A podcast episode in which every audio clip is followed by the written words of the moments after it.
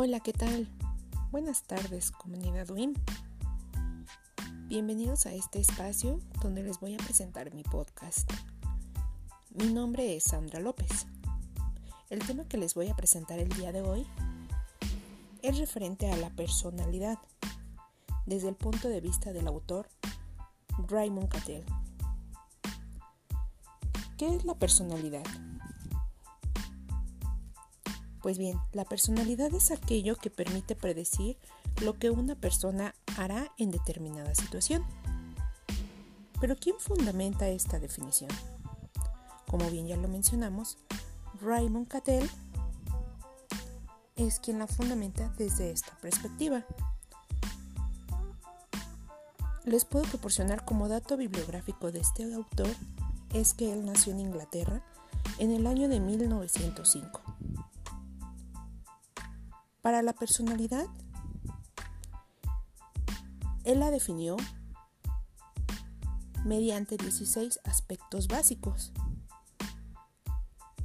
Para poderla medir,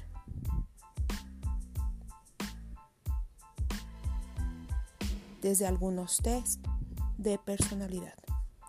Estos con distintos propósitos, pero con un mismo fin, como por ejemplo algunos de ellos son el test de la personalidad de habilidad mental, cuestionario de personalidad para niños, cuestionario de ansiedad y PAD, test de análisis de motivación y test de personalidad escolar.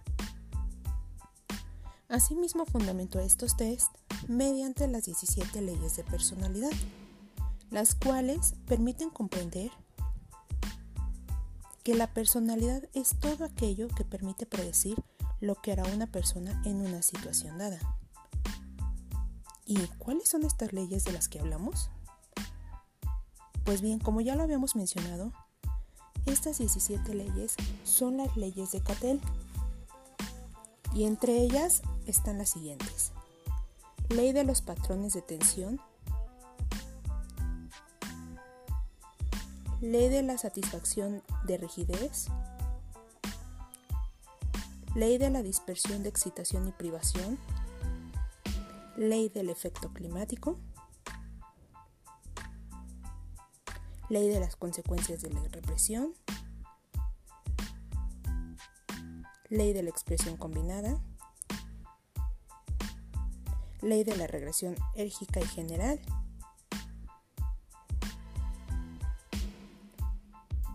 Entre muchas otras. Como bien lo menciono, son 17 leyes. Ahora bien, Cattell divide los rasgos de personalidad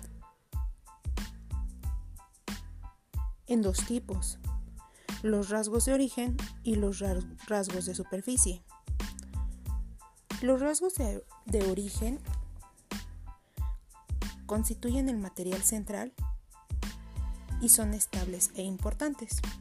Los rasgos de, superficie surgen del ambiente y el acontecimiento fuera de la piel. Estos rasgos de personalidad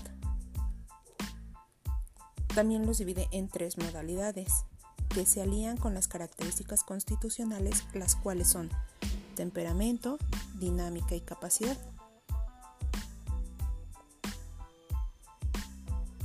Dentro de esta, dentro de esta teoría de personalidad, implementó los factores. Como son los factores A, B y C, corresponden a la efectividad, razonamiento, estabilidad y dominancia. El razonamiento tendría que ver con la capacidad intelectual.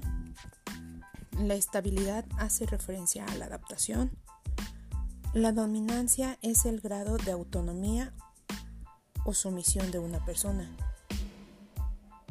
En los factores F, G, H e I encontramos que corresponden a la impulsibilidad, conformidad grupal, sensibilidad y la impulsibilidad.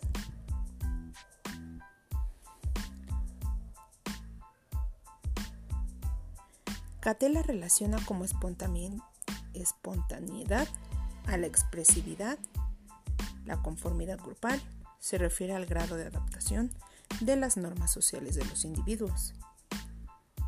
En cuanto al atrevimiento, está relacionado con la capacidad de asumir riesgos y actuar bajo presión, y la sensibilidad hace referencia a los aspectos emocionales frente a una conducta.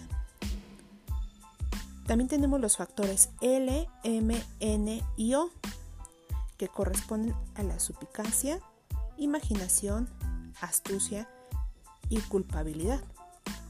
La suspicacia tiene que ver con el grado de confianza y desconfianza hacia los demás.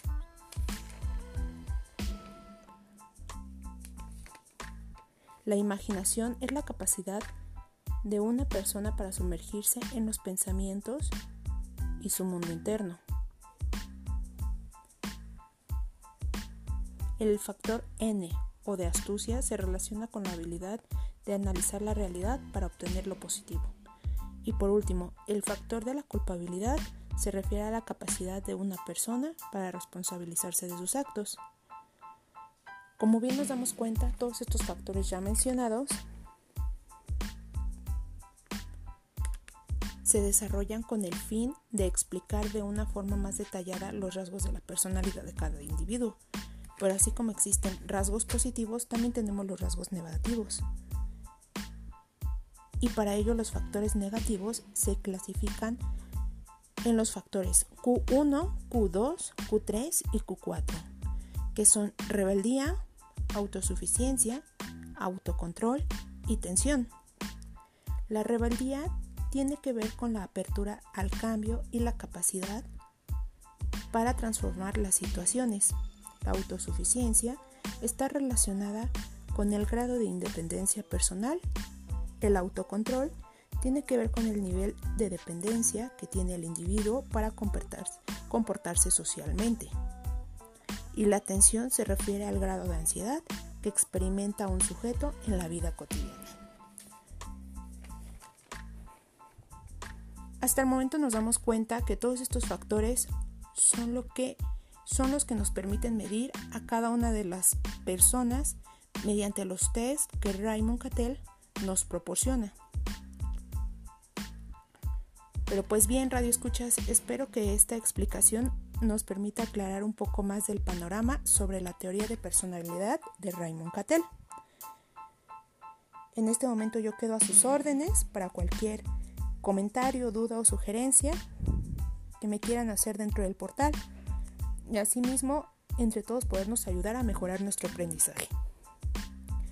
También quedo en espera de sus aportaciones sobre las siguientes tres preguntas que les voy a realizar para así poder determinar que mi trabajo nos permitió comprender un poco más el tema. La primera pregunta es, ¿cuáles son los factores de personalidad según Raymond Cattell? La segunda pregunta es, ¿cómo divide los rasgos de personalidad Raymond Cattell? Y por último y tercer pregunta, ¿cuáles son las tres modalidades de los rasgos de personalidad? Como ya les mencionaba compañeros, quedo en espera para leer cada uno de sus comentarios y asimismo las respuestas de estas preguntas que les acabo de realizar. Si llegaste hasta aquí, agradezco tu elaboración y tu tiempo brindado me despido de ustedes deseándoles una excelente tarde. Gracias, hasta luego.